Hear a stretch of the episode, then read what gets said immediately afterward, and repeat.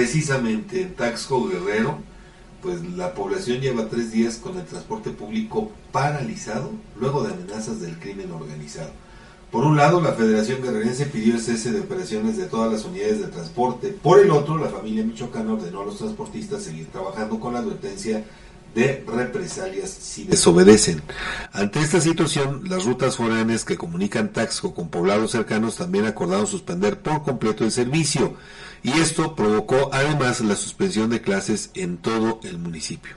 En estos días, muchos comercios de ese municipio de Taxco no abrieron sus puertas por temor a episodios violentos. El mercado principal también está cerrado a las seis, cierra a las seis de la tarde al caer la noche por precaución.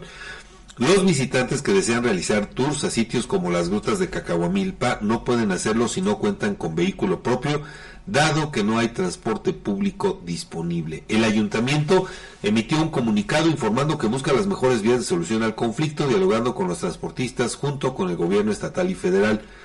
Del alcalde Mario Figueroa Mundo solo se sabe que solicitó permiso para viajar a Madrid, España, a la Feria Internacional de Turismo.